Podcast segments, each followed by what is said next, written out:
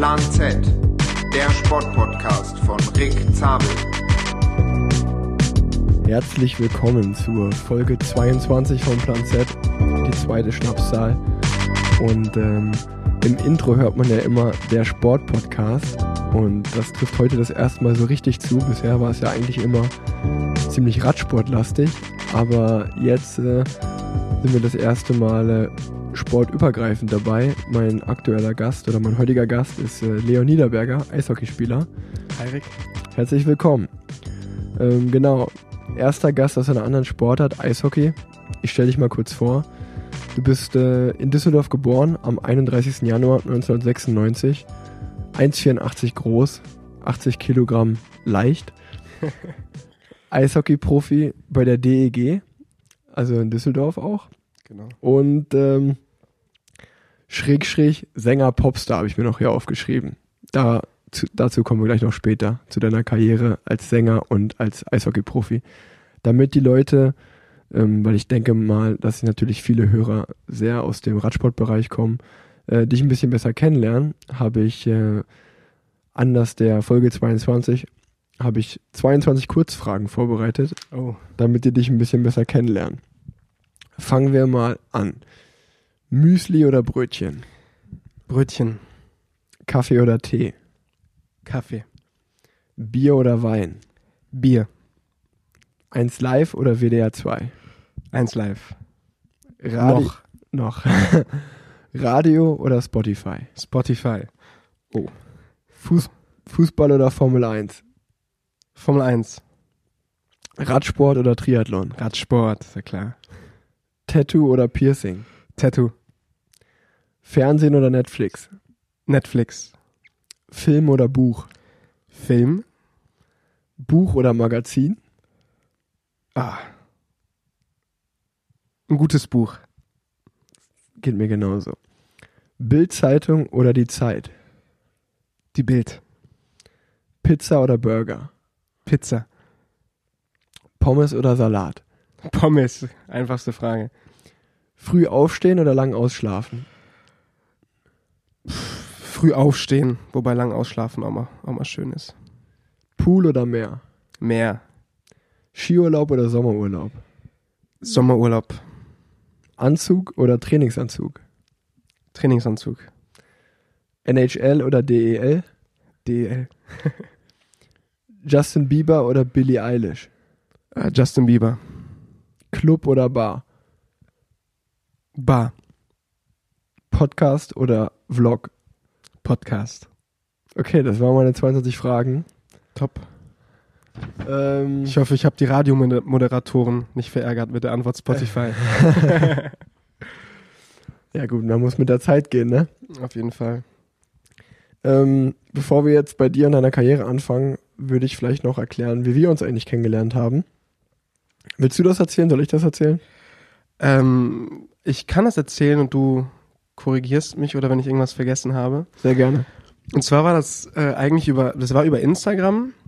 Und zwar, ich weiß nicht wie, aber ich bin irgendwie auf deine Seite gekommen, weil du eine ziemlich coole Instagram-Seite hattest und ähm, ja, zu dem Zeitpunkt ähm, habe ich mich eigentlich mit vielen Leuten connected und äh, fand Radsport eh immer cool und äh, bin auch ein Radsport-Fan. Ähm, und ja, bin dann irgendwie auf deine Seite gekommen, ich weiß nicht mehr genau wie und ich wollte mir oder möchte mir schon seit langem auch, auch ein Rennrad ähm, kaufen und habe dann da, ich glaube, das war ein Bild mit einem mega coolen Rennrad, ich weiß jetzt nicht mehr welche Marke, was auch immer. Ähm, aber dann habe ich kommentiert oder und geliked, glaube ich. Ich weiß nicht, ob ich dir dann eine Fragestellung gestellt habe unter dem Kommentar, vielleicht welches Modell das ist oder sonst irgendwas. Aber auf jeden Fall, ähm, ja genau, dann hast du mir geschrieben oder auf die Frage geantwortet und so sind wir irgendwie in Kontakt gekommen und dann habe ich dich mal zum Spiel gegen die Kölner Haie eingeladen bei uns hier in Düsseldorf und so haben wir uns das erste Mal gesehen. Genau, genau so war das. Ähm, ich glaube, das war ein, äh, ein Commuterbike von der Marke Canyon Ah, okay. damals. Also es war so ein Commuter heißt eigentlich, das ist so ein Mix zwischen einem Rennrad und einem Stadtrad. Ja, genau. Und äh, das war, das war wirklich ist ein schönes Rad. Und ähm, genau, ich hatte dann nur gesehen, dass du dich für das Rad interessiert hast oder mich dazu gefragt hast. Und äh, ja, ich bin natürlich auch mal sehr ähm, daran interessiert, mich zu connecten und Sport interessiert und dachte mir dann einfach so, ach krass, cool, dass er sich für Radsport interessiert und so sind wir ins Gespräch gekommen und äh, ich habe mich natürlich sehr über die Einladung gefreut. Es war übrigens, glaube ich, einer meiner ersten Dates mit, äh, mit Leo. Ich bin ja mit Leo dahin gegangen zu dem Spiel. Ach ja, stimmt. Genau, da wart Ja. ihr noch gar nicht zusammen, Nee, oder? da waren wir noch nicht zusammen. ja. Und äh, ja, ähm, dann äh, hat mich das ziemlich begeistert. Mein erstes Eishockeyspieler, äh, Spiel. Ähm, und dann noch direkt das Derby Düsseldorf gegen Köln. Haben wir gewonnen, oder? Ihr habt gewonnen, ja genau. Und ähm, nee, das war, war wirklich cool. Und äh, dann sind wir auch in Kontakt geblieben und treffen uns seitdem ab und an mal. Und Ja, äh, so wie es halt passt. Ne? Wir sind ja Genau. beide sehr beschäftigt. Du bereist ja gefühlt die Welt und ich bereise gefühlt Deutschland. ja. Nee, ich finde es aber mal spannend, dann auch so, äh, sobald man jemanden in der Materie kennt, ist man halt gleich viel interessierter an der Sportart. Also dann, dann schaut man auch mal rein, okay, wie haben die gespielt, äh, wo stehen die gerade in der Tabelle. ja, voll. Ähm, das ist halt immer cool, wenn man so einen persönlichen äh, Touch irgendwie so zum Sport hat. Ich weiß noch, als du mich, ich glaube, das war auch vor zwei Jahren, zu deinem, zum Straßenrennen nach Frankfurt eingeladen hast. Das war, war auch Ja. mega. Da fiebert man ganz anders mit, wenn man auf einmal einen Buddy hat, der da mitfährt. Ja. Let's go, Rick! ja, genau, 1. Mai. War, Ja, war ein schönes Rennen. Aber ich bin ausgestiegen an dem Tag, an dem hatte ich, da hatte ich einen schlechten Tag an dem das Tag. wollte das wollte ich gerade, das wollte ich gerade eben nicht sagen, aber ja, so war's. Das war auf jeden Fall äh, ein schwarzer Tag, wie auch immer. Ähm, lass uns mal dir, bei dir von ganz vorne beginnen. Ich habe gesehen, dass dein Vater ja auch Eishockey gespielt hat, auch dein Bruder. Wie bist du dann zum Eishockey gekommen? Ganz logische Folge durch die familiäre Sache oder? Ja, genau so war's. Also wirklich eine meiner ersten Erinnerungen überhaupt. Man hat ja so, wenn man drei oder vier Jahre alt ist, hat man irgendwo eine Erinnerung und die ist tatsächlich bei mir auf dem Eis. Ich weiß noch, mein Dad hat trainiert und so wie einige Spieler damals oder auch noch heute haben die ihre Kinder mitgebracht. In dem Fall war ich es. Und ähm, da hatte ich so Minischlittschuhe, die haben mir schon gepasst. Ich weiß noch, wie ich dann mit drei eben aufs Eis gegangen bin und ähm, so eine kleine Ecke für mich hatte, während die Profis dann noch äh, trainiert haben. Und ja, so bin ich dann eigentlich reingerutscht und ab dem Zeitpunkt gab es für mich eigentlich nur noch Eishockey. Und dann hat es einfach so seinen Lauf genommen. Also total über Familie und Papa. Das äh, finde ich immer sehr beeindruckend im Eishockey, weil viele Hörerfragen, die mich erreichen, ist halt so, wann ist ein gutes Alter, um mit Radsport anzufangen oder kann ich jetzt auch noch so als Quereinsteiger da reinkommen? Und Radsport ist wirklich ein Sportart, wo man auch noch mit 15 Jahren anfangen kann und gut werden kann. Aber bei Eishockey ist es ja wirklich, wenn du nicht, wie du selber sagst, mit drei, vier irgendwie auf Schlittschuhen auf dem Eis schon anfängst rumzufahren, hast du schon keine Chance mehr. Ja, das ist tatsächlich so. Also das Schlittschuhlaufen ist das A und O. Äh, bevor dann der Schläger oder der Puck noch dazu kommt und dann noch die taktischen Dinge und so weiter. Ähm, man muss das Schlittschuhlaufen wirklich so lernen, wie, ja, wie das normale Gehen und umso früher man anfängt, desto besser. Ähm, Gerade weil das Spiel auch total, ja, läuferisch jetzt ist heutzutage und du wirklich ein guter Schlittschuhläufer sein musst, um überhaupt mithalten zu können. Und umso älter man wird, desto schwerer tut man sich und deswegen sagt man, am besten eben im Alter von drei, vier, fünf, sechs anfangen und alles, was danach kommt, ist, ist echt schon spät. Und mit 15 ist der Zug dann schon längst abgefahren. Okay, wie, wie war das dann bei dir? Bist du dann äh, einfach hier bei einem, in Düsseldorf an einem Verein hast du angefangen und äh, wie war dann so deine Nachwuchszeit? Erzähl doch mal, wie, wie bist du dann eigentlich so zum Profi geworden? Wie muss man sich das vorstellen? Ja, genau. Also, wie gesagt, der Papa hat ja dann hier gespielt und hat dann, ähm, ja, irgendwann aufgehört. Ich glaube, da war ich dann auf fünf oder sechs, sechs oder sieben und war die ganze Zeit dann bei der DEG ähm, im Nachwuchs. Ähm, da gibt es so verschiedene Altersgruppen. Ne? Man trainiert jetzt als Siebenjähriger nicht mit den Zwölfjährigen. Ähm, jede Altersgruppe geht über zwei Jahre und dann erreicht man die nächste Altersgruppe im besten Fall. Und ja, ich hatte Talent wahrscheinlich vom Papa bekommen und ähm, lief ziemlich gut bei mir. Ich habe parallel noch Fußball gespielt, hier bei Fortuna Düsseldorf auch noch, aber dann irgendwann mal musste ich mich entscheiden. Da war ich, glaube ich, auch so zehn oder elf und dann habe ich gesagt, okay, jetzt nur noch Eishockey. War dann immer noch im Nachwuchs und ich würde dann behaupten, mit 13, 14, 15 sieht man dann auch, wo die Reise hingeht bei Spielern. Ähm, entweder man schafft es dann einfach nicht in die DNL, das ist dann sozusagen die Nachwuchsliga vor der DEL, also vor dem Profibereich. Das ist dann so 16, 17, 18 oder 15, 16, 17. Das ist dann die deutsche Nachwuchsliga, DNL. Und wenn man den Sprung in diese Liga geschafft hat, dann muss man Gas geben und hoffen, dass man nach den drei Jahren einen Profivertrag bekommt. Manche hören schon davor auf, weil sie den Sprung in diese Nachwuchsliga gar nicht erst schaffen. Ähm, ich habe den Sprung geschafft mit fünf, mit 16 in diese Liga, habe ein Jahr in der Liga gespielt, hatte ein sehr, sehr gutes Jahr, ähm, sodass wir gesagt haben, okay, äh, Leon, es wäre gar nicht mal so verkehrt, dass wir jetzt mit 17 sagen, du gehst in die dritte Liga nach Duisburg, ist aber schon Profi-Eishockey. Einfach, weil ich schon ein bisschen weiter war als andere in dem Alter und wir gesagt haben, okay, ähm, noch zwei Jahre in dieser Nachwuchsliga würden mir vielleicht nicht so viel bringen. Also mache ich den Weg über die Oberliga im Profibereich, habe dann mit 17, 18, 19 mit 17, 18, 19 ähm, in Duisburg gespielt und habe dann mit 19 meinen Vertrag bei der DEG Erstmannschaft unterschrieben. Ähm, ist natürlich ein Traum in Erfüllung gegangen, weil ich sage das immer wieder, ich habe einen Papa zu, zugucken gesehen und auch in meiner Nachwuchszeit war ich immer bei den Spielen der ersten Mannschaft, deswegen kam für mich auch nur die DEG immer in Frage. Und als ich dann mit 19 den Profivertrag unterschrieben habe, ja, war schon, war schon echt eine tolle Sache. Und ähm, ja, war nicht einfach der Weg dahin, das kennt jeder Sportler, auch im Radsport, du kennst es bestimmt auch, äh, läuft nicht alles glatt, aber wenn man es dann geschafft hat, kann man umso stolzer sein und ja, so bin ich dann Profi geworden. Also harte Arbeit und Talente kombiniert. Das wäre jetzt auch direkt meine nächste Frage gewesen, ob du immer Profi werden wolltest oder sich das eigentlich so erst ergeben hat. Weil bei mir war das zum Beispiel so, dass ich einfach aus Spaß erstmal angefangen habe im Verein und gar nicht daran gedacht habe, Profi zu werden. Und ähm, das eigentlich erst für mich ein Thema wurde, als ich angefangen habe, Rennen zu gewinnen, was dann irgendwie so einfach passiert ist, sag ich mal, weil ich talentiert war, denke ich. Ähm, und wie dann halt, wie das dann halt so ist, wenn man in irgendwas gut ist, dann, es macht halt Spaß zu gewinnen. Also gerade so Jungs sind halt so sehr konkurrenzmäßig unterwegs und man will halt der Beste sein. Und äh, dann auf einmal äh, wollte ich mich halt immer, immer mehr betteln. Also am Anfang war es vielleicht nur in deiner Stadt wolltest du der Beste sein, dann auf einmal in NRW und dann deutschlandweit und dann irgendwann international so im besten Fall. Ähm, wie war das bei dir? Warst du von Anfang an, wolltest du immer Profi werden? Hast du schon immer gedacht, ja, ich will das professionell machen? Also ich würde mal behaupten, das war so wie bei dir, weil man sich im, im Alter von, keine Ahnung, bis zwölf oder dreizehn macht man es auch echt nur aus Spaß und denkt gar nicht daran, Profi zu werden. Klar, man bewundert die Profis alle, aber man geht jetzt nicht ins Training und sagt, hey, ich äh, gebe jetzt alles, um Profi zu werden. Ja. So ist es nicht. Ähm, aber es entwickelt sich dann auch bei mir, genau wie du gesagt hast, dann ähm, ja, im Alter wirklich von 14, mit 14, 15, 16, da habe ich ja gerade gesagt, da sieht man ein bisschen, wo die Reise auch hingeht, weil ähm, dann gibt's wirklich die Spieler, die herausragen und andere Spieler, die halt abfallen, ähm, beziehungsweise Durchschnitt sind.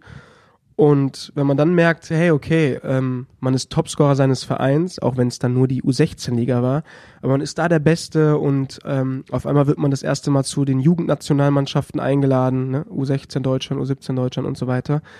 Ähm, ja, dann entwickelt sich, genau wie du gesagt hast, so dann will man mehr Competition haben, dann will man wirklich sehen, wo es, wie, wohin die Reise geht und ähm, ich weiß noch, dass ich dann wirklich im Alter von, ja, lass es 13, 14 sein oder 14, 15, wie auch immer, ähm, als ich dann auch mit dem Fußball aufgehört habe, weil ich gesagt habe, hey, okay, das ist, ich bin echt gut und es macht mir Spaß und ähm, ja, ich möchte auf jeden Fall Profi werden.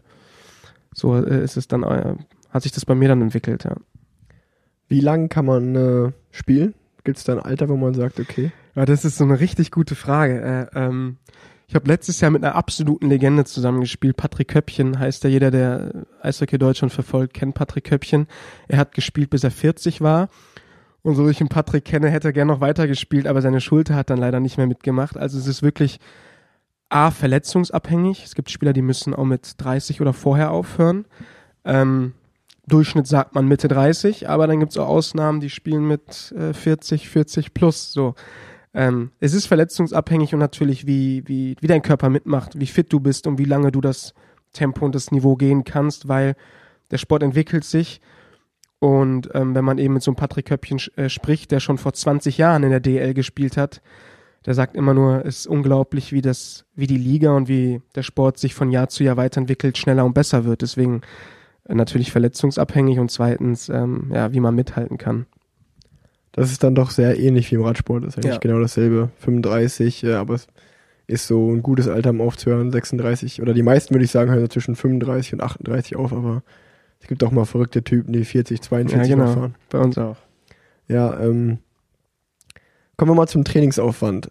Ähm, wie sieht denn dein normaler Trainingstag aus? Wie trainierst du?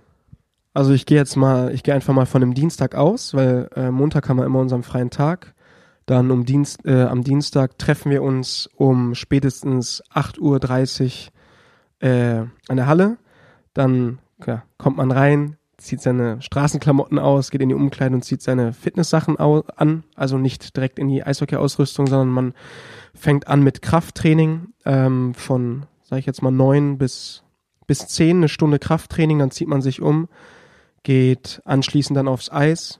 Gerade ein Dienstag ist sehr anstrengend nach einem freien Montag, da trainieren wir wirklich eine anderthalb Stunden hart.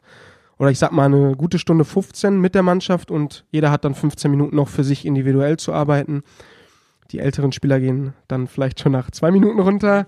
Die jüngeren Spieler, die gehen dann nach 15 Minuten runter.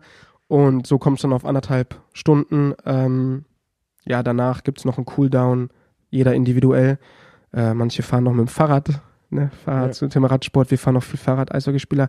Nee, also jeder macht dann seinen Cooldown, das geht dann auch nochmal 15 Minuten, vielleicht noch ein Saunagang, duschen und dann sind wir pünktlich zum Mittagessen, ist der Arbeitstag dann vorbei und ähm, ja, das macht ziemlich viel Spaß. das hört sich für mich jetzt erstmal natürlich schön an, weil äh, wir ja auch mal vier, fünf, sechs Stunden Trainingseinheiten haben auf dem Rad. Das ist brutal, ne? Was man aber, glaube ich, nicht vergessen darf und wo ich auch sehr beeindruckt war, als ich bei dem Eishockeyspiel war, wenn wir halt vier Stunden Rad fahren, dann fahre ich halt in dem Pulsbereich irgendwie, sage ich jetzt mal, von zwischen 110 und 130 rum, also was angenehm für den Körper ist. Und was ich bei dem Spiel so krass fand, war, ihr kommt halt, lass, wie lange geht ein Spiel? Eineinhalb, zwei Stunden? Ja, gute. Sabina, Sabina als Zuschauerin weiß es am besten. Sabina, wie lange geht unser Spiel? Ungefähr zwei Stunden? Zwei ja, Stunden. Ja, zwei Stunden. Genau. Sabina, Leos, äh, Leos Freundin, sag ich schon. Leons Freundin ja. äh, sitzt äh, nebendran und hört zu live. Also ist eigentlich ein Live-Podcast. ähm, Nee, und wo ich sehr beeindruckt war einfach, war, dass ihr dann halt in jedem Drittel zehnmal oder so aufs Eis kommt und einfach eine Minute durchsprintet. So richtig krass, richtig intensiv ja, einfach. Genau, ich glaube, da haben wir ein bisschen andere Belastung. So, das ist zum Radsport dann anders. Wir ähm, gehen genau, wie du gesagt hast, eine Minute schon brutal lang, also eher 45 Sekunden. Ähm, all out, da kommst du auch mit einem 180er Puls wieder runter und äh, hast dann drei Minuten Zeit, dich auszuruhen, um dann wieder aufs Eis zu gehen und wieder mit 180 Puls runterzukommen. Ähm, ja, das sind mehr so Intervallshifts, deswegen trainieren wir auf dem Fahrrad auch mehr Intervalle als, sag ich jetzt mal, Grundlage. Also wir sitzen jetzt nie ja. am Fahrrad vier Stunden. Ja. Da habe ich ja einen riesen Respekt vor, weil ja. ähm, ich bin witzigerweise gestern Grundlagenausdauer gefahren, hier auf meinem äh, Kaiserfahrrad. Und nach 45 Minuten weiß ich auch nicht mehr, was zu tun ist. Also da ist schon, ist schon, ist schon hart. Also die Beine brennen äh, trotzdem, auch wenn man jetzt mit 130 Puls fährt. Und ähm, mir fehlt ein bisschen die Abwechslung, wobei natürlich so ein Kaiserfahrrad hier zu Hause ist natürlich gar nicht so spannend, wie wenn man durch schöne Landschaften fährt wie ihr. Ähm, nee, aber nochmal zurück zu dem 45 Sekunden All-Out. Viele Leute, die jetzt keine Sportler sind, ähm, so wie du, die kommen dann zu mir und wenn ich da Freunde, wenn ich die das erste Mal zum Spiel einlade, sagen die, hey, ihr seid ja nur, ihr seid ja nur 45 Sekunden draußen ist es überhaupt anstrengend. Also für die, für viele Leute ist es gar nicht vorstellbar, dass in den 45 Sekunden echt Höchstleistung gefragt ist. Ja, und äh, so dementsprechend trainieren wir dann auch äh, im Sommer dafür. Ja, also ich kann das, glaube ich, ganz gut nachvollziehen, dadurch, dass wir auch ja mal hochintensives Intervalltraining manchmal machen müssen. So ein klassisches Programm im Radsport ist so, dass man irgendwie 10 Minuten einen Berg hochfährt und dann äh, fährt man halt 40 Sekunden so über seine anaerobe Schwelle. Ja, genau. Eine Wattzahl, 20 Sekunden Pause und dann wieder 40 Sekunden wieder. Und das ist halt zweimal okay. Und äh, dann nach dem fünften Mal denkt man so, ey, wie soll ich noch fünfmal schaffen? Sagt so. der Körper, sagt der Körper, ich will nicht mehr. genau, und äh, das ist halt wirklich äh, krass zu sehen, wie, wie ihr All Out geht. Und da muss man halt dabei bedenken, dass ihr natürlich noch eine Wahnsinnstechnik dann bei haben müsst. Ihr fahrt auf dem Eis super schnell und habt den Schläger und dann diesen kleinen Puck, den man manchmal gar nicht sieht, so als Zuschauer, wo ich so, ja. wo ist denn der jetzt? Ja, stimmt, stimmt, stimmt. Und äh, nee, das ist eine ganz andere Sportart und äh, total krass. Ich glaube auch, das würde mich mal interessieren, wenn man so ein paar Eishockeyspieler auf, aufs Rad setzen würde und man würde einfach nur 45 Sekunden Sprint fahren was halt, also keiner bei uns sprintet 45 Sekunden, das ist ja nicht zu lang, aber Mhm. wenn man das mal machen würde, glaube ich, würden viele Eishockeyspieler ähm, sehr, sehr gut abschneiden, so in den, in, in den reinen Wattwerten Ja, und äh, so uns Radsportler auch, glaube ich, ganz gut an die Wand fahren. Ich glaube, das könnte der echt gut, ey. ich glaube, das könnten wir, das könnten wir wirklich gut, ja. Ähm, dann gehen wir mal so auf einen normalen Saisonablauf, wenn es nicht läuft wie jetzt in diesem Jahr. Ähm, für die Leute, die gar keine Ahnung haben. Ihr spielt erstmal ganz normal die Saisonvorrunde, nennt man das so?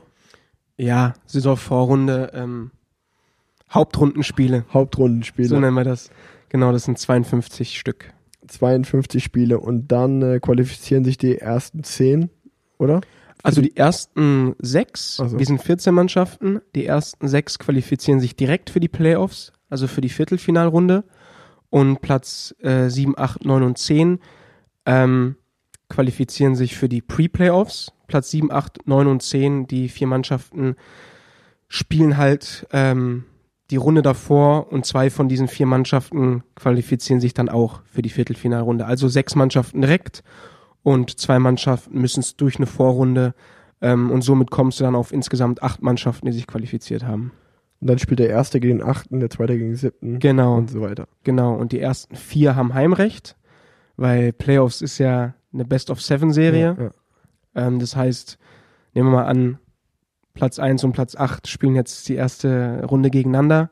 Da hat Platz 1 Heimrecht und es geht darum, ähm, die, er die erste Mannschaft, die vier Spiele gewinnt, qualifiziert sich dann fürs Halbfinale, ist eine Runde weiter. Äh, man sagt halt maximal sieben Spiele, weil es kann ja sein, dass das erste Spiel der erste gewinnt, dann der achtplatzierte das zweite Spiel und so weiter, wie so ein Ping-Pong. Nur am Ende steht es dann 3-3 in der Gesamtwertung und dann kommt eben Spiel 7 ähm, ja, wer das erste, wer als erstes vier Sieger einfährt, ist dann in der, im, im Halbfinale. Und ähm, die Saison läuft, normalerweise geht die Saison bei euch so September, Ende September geht die los. Genau, ähm, Mitte September. Mitte September. Wir haben im August Vorbereitungsspiele, Turniere meistens in der Schweiz. Und Mitte September geht die Saison los und die Haupt, das letzte Hauptrundenspiel ist eigentlich immer in der, in der ersten, am 1. März Wochenende. So. Genau, und ähm, dann äh, danach kommen dann die, die Playoffs. Das heißt, ihr habt eigentlich, äh, was für mich auch mal von außen ganz schön aussieht, dass ihr eigentlich einen freien Sommer habt, der natürlich nicht frei ist, weil ihr euch ja auch fit haltet. Aber ihr habt dann einfach von Mitte September bis März 52 Spiele, also gefühlt drei Spiele die Woche, so im Schnitt, was ja schon wahnsinnig ist, äh, wenn man bedenkt, wie hochintensiv so ein Spiel ist. Und äh, dann kommen noch die Playoffs obendrauf. Also das ist äh, schon im Vergleich auch zu anderen Sportarten wie Handball oder Fußball oder so, habt ihr natürlich deutlich mehr Wettkampftage. Ja, das stimmt. Ähm, deswegen müssen wir auch häufiger schmunzeln, wenn die Fußballer sagen, ach, eine englische Woche, die ja bei uns teilweise wirklich normal ist, gerade wenn noch Nationalmannschaft dazwischen kommt, haben wir wirklich mal drei ähm, Spiele in der Woche. Ich glaube, dieses Wochenende, nee, dieses Jahr hatten wir auch in zehn Tagen oder in 14 Tagen sieben Spiele oder sechs Spiele, irgendwie ganz verrückt. Ähm, ja, aber es ist ja das Coolste. Ich sag immer, ich spiele Eishockey, um Eishockey zu spielen und nicht um Eishockey zu trainieren. Deswegen ähm, sind ja, Spiele eigentlich das Beste, was es gibt und am liebsten würde ich jeden zweiten Tag spielen und das ganze Training sein lassen. Ist es dann noch so, dass du vor jedem Spiel trotzdem so richtig aufgeregt bist oder kommt dann nach einer Weile so eine, so eine gewisse Routine auch rein, dass man nur noch bei ganz speziellen Spielen aufgeregt ist? Ähm, also generell, wenn du anfängst, deine ersten DL-Spiele zu machen, dann bist du immer aufgeregt. Ich würde sagen, nach der ersten Saison legt sich das, so eine Grundaufregung. Ähm, aber gibt Spiele eben wie Derbys gegen Krefeld oder gerade gegen Köln, da ist nochmal so ein extra Push da. Ähm, nach 52 Spiel, also wenn du 52 Spiele hast und eine Phase hast mit ganz vielen Spielen, stimmt schon, es ist definitiv schwerer, sich dann, ähm, ich sag mal, für Spiele heiß zu machen. Das ist dann, da kommt der mentale Aspekt dazu. Da musst du trotzdem, auch wenn du schon fünf Spiele gespielt hast und fünf gewonnen hast, musst du trotzdem beim sechsten Spiel möglichst 100% da sein. Ähm, da kommt, wie gesagt, der mentale Aspekt dazu, da muss man sich selber pushen. Ähm, hat jeder Spieler auch so seinen, seinen Weg. Ähm, aber so eine Aufregung vor Derbys bei mir noch, ja. Und ähm, bei anderen Spielen ist es mehr so ein absoluter Fokus, so in seinen Tunnel kommen, mehr als Aufregung. Mehr Freude als Aufregung, ja. Hast du ein Ritual oder so, was du immer machst vom Spiel? Äh, nee, eigentlich nicht. Eigentlich, also bis auf, dass ich mir den linken Schlittschuh immer zuerst anziehe, da denke ich gar nicht drüber nach, weil ich mache es automatisch, ähm, habe ich eigentlich kein Ritual. Ich höre meine Musik, aber auch keine spezielle Musik jetzt, das, worauf ich gerade Lust habe und gibt's andere, die haben verrückte Rituale. Und äh, wie sieht ein so verrücktes Ritual bei anderen aus, wenn du es schon mal anschneidest? Ein verrücktes Ritual von, von meinem Bruder zum Beispiel. ist der, alle sitzen in der Kabine vom Spiel, ziehen sich um. Ähm, die Musik läuft brutal laut, alle pumpen, alle sind aufgepumpt und ähm, machen sich genau ready fürs Spiel und mein Bruder verlässt die Kabine und sperrt sich dann in die Umkleide ein mit dem Handtuch über den Kopf und macht so eine Art Meditation. und äh, wenn man was in der Umkleide vergessen hat und ihn dabei stört, ähm, es ist sehr unangenehm. Einem selber, er macht jetzt keinen, äh, meckert Ja. da nicht rum, aber ist schon witzig zu sehen, weil im Nebenraum alle äh, total heiß sind, aufgepumpt sind und dann geht man rüber und Matthias macht, mein Bruder macht Ja. sozusagen Yoga. das ist echt geil. Aber es ist halt auch interessant zu sehen, wie sich jeder, jeder Ja, anders absolut. mental drauf vorbereitet. Ähm, das ist ja was, was ich so voll cool finde von außen als Fan, auch so, dass ihr so ne, ich stelle mir das richtig geil vor, wie du so als Team in der Kabine gehst und dich dann so heiß machst und danach auch irgendwie oder im Drittel zur Pause reinkommst und dann was besprichst. Im Radsport ist ja so, wir haben halt so unseren Teambus und äh, da wird auch mal Musik gespielt, aber das kann man schwer mit einer Kabine vergleichen und wenn dann nur sieben, acht Fahrer zusammen sind, mehr fahren ja nicht in einem Rennen, dann äh, hast du nie so dieses, äh, also das kann man nicht vergleichen. Und äh, das, das würde ich, glaube ich, echt ganz geil finden, wenn es das im Radsport auch irgendwie geben würde. Ja, das ist schon eine, schon eine geile Energie. Das stimmt schon. Gerade dann, als ich verletzt war und mal länger nicht gespielt habe, dann komme ich in die Kabine rein, die Jungs, und du bist gar nicht so, weil du weißt, du spielst nicht, du bist nicht in diesem Modus und dann von außen siehst du diese Energie, wirklich eine richtige Energie. Äh, 23 Jungs, brutal heiß aufs Spiel, das ist schon, ja, schon mega nice. Ja. Ähm, eine Frage, die ich hier stehen habe, ist, was ist denn dein Lieblingsverein? Sicherlich als Düsseldorfer und aktuell Spitze bei Düsseldorf. Eishockey? Ja, Ja, die DG. ja. Und hast du einen Lieblingsverein in der NHL? Nee, muss ich ehrlich gestehen, nee, ich verfolge die deutschen Spieler natürlich. Ähm, Dominik Kahun und Leon Dreiseitel. Ähm, vor allen Dingen. Äh, deswegen, ja, da wo die spielen, die Mannschaften, da hoffe ich immer, dass sie gewinnen, aber selber habe ich keinen Lieblingsverein, nee. Wäre das für dich ein Thema, mal da, da hinwechseln zu wollen? Wäre das ein Traum oder ist das so, DL Ja. ist geil? Ja, DL ist geil, sage ich aber auch eher nur, weil der Zug abgefahren ist mit der NHL. Also, Ja, ist das so? Ja, das ist jetzt, ich bin 24 und ähm, da kommen zu viele, zu gute junge Spieler hoch, nicht nur aus Deutschland, ähm, die den Platz da viel mehr verdienen oder einfach auch besser sind. Da muss man auch ehrlich, ehrlich sein zu sich selber und sich da nichts vormachen. Aber das war trotzdem immer ein Traum, ne? Ähm, nur du wirst dann halt ä- auch älter und schaust oder verstehst, was in deinen Möglichkeiten ist und da müsste schon viel passieren, dass ich das nochmal schaffe, darüber zu kommen. Okay. Ja, finde ich spannend, das wusste ich zum Beispiel gar nicht. Ähm, was ich sehr interessant auch fand, war, als du gesagt hast, dass halt viele junge Spieler hochkommen, sehr gute und auch, ähm, du hattest ja gesagt, dass der Sport auch immer schneller wird und immer besser. Das kann ich auch alles sehr gut auf meinen Sport beziehen. Ähm, ist es bei euch auch so, dass viel momentan, weiß ich nicht, ob das einfach daran liegt, dass die in einem jüngeren Alter schon viel professioneller trainieren, als wir das zum Beispiel gemacht haben, aber im Radsport ist es so, da gibt's jetzt momentan so einen Tadej Pogacar oder einen Remco Evenepoel, die kommen aus den Junioren raus und dann im Radsport ist eigentlich so, dann gibt's die U23 und in der Klasse wirst du normalerweise, in den vier Jahren musst du Profi werden. Und die waren einfach schon so gut in den, in den Junioren, dass sie diese Klasse einfach überspringen, direkt in den Profiradsport wechseln, was für mich auch meilenweit weg, weg gewesen wäre. Das, wär, das Niveau wäre viel zu hoch für mich gewesen. Und das sind so ein, zwei Leute, die kommen dann mit 18, 19 in den Profiradsport. Und als Beispiel die beiden Leute, die gewinnen Rennen am laufenden Band. Also als wenn die, keine Ahnung, irgendwie in so einen Wundertrank gefallen wären und so wirklich so Jahrhunderttalente, wo du denkst, das gibt's doch gar nicht, aber diese Jahrhunderttalente kommen im Radsport gerade wirklich am laufenden Band hochgefühlt. Also, dass du denkst, wo, was ist, warum ist dieser Nachwuchs, der so hochkommt, so gut auf einmal? Ja, es ist bei uns ähnlich. Äh, hast du richtig gut gesagt. Die kommen, die Jahrhunderttalente kommen gerade, also wirklich einer nach dem, nach dem anderen. Ähm, also wie alles, ne, wie jede Sportart und wie Technologie und was auch immer entwickelt sich alles, äh, was ja auch richtig so ist. Ich glaube, ein großer Unterschied, das kann ich jetzt so fürs Eishockey auf jeden Fall bestätigen.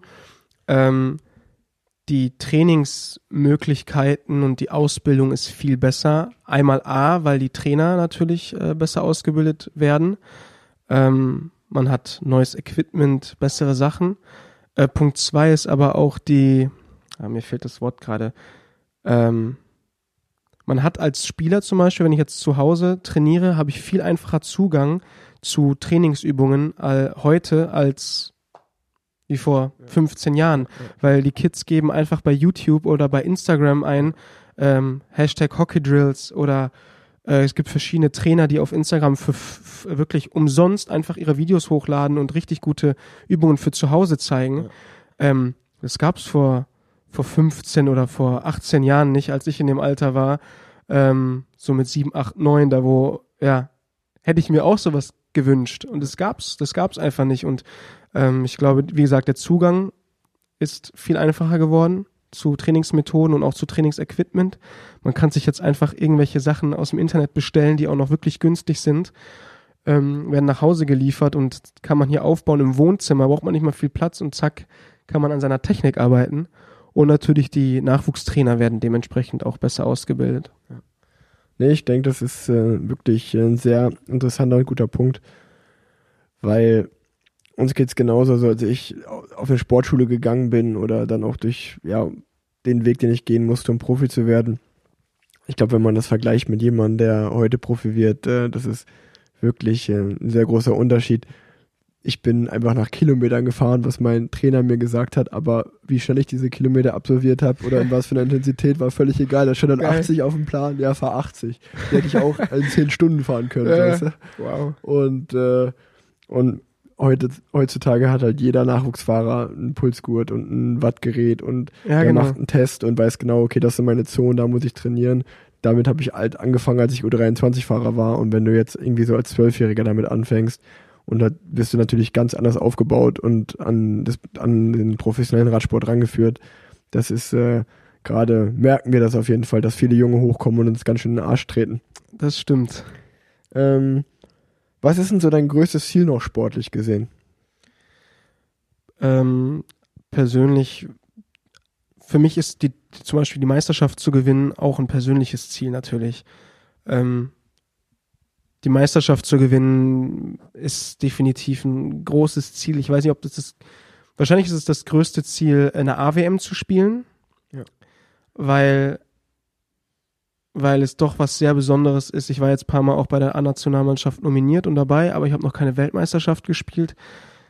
Aber dieses Gefühl, für sein Land zu spielen und das Trikot mit dem Adler rüber zu streifen, das ist, und die Nationalhymne dann vom Spiel zu hören, ist schon was sehr, sehr Besonderes und es macht einen schon sehr stolz. Deswegen ist, ich würde sagen, die deutsche Meisterschaft einmal, aber auch eine AWM zu spielen mit Deutschland. Ähm, ich würde sagen, das sind meine zwei größten ja. Ziele. Ja. ja. Und, und persönlich halt, also wirklich persönlich für mich, ähm, ja, möglichst viele Scorerpunkte zu machen, vielleicht meine Saison von vorletzter Saison zu übertreffen, noch mehr Tore zu schießen. Ja. Ja. Ich wünsche dir auf jeden Fall schon mal viel Glück und Erfolg dabei.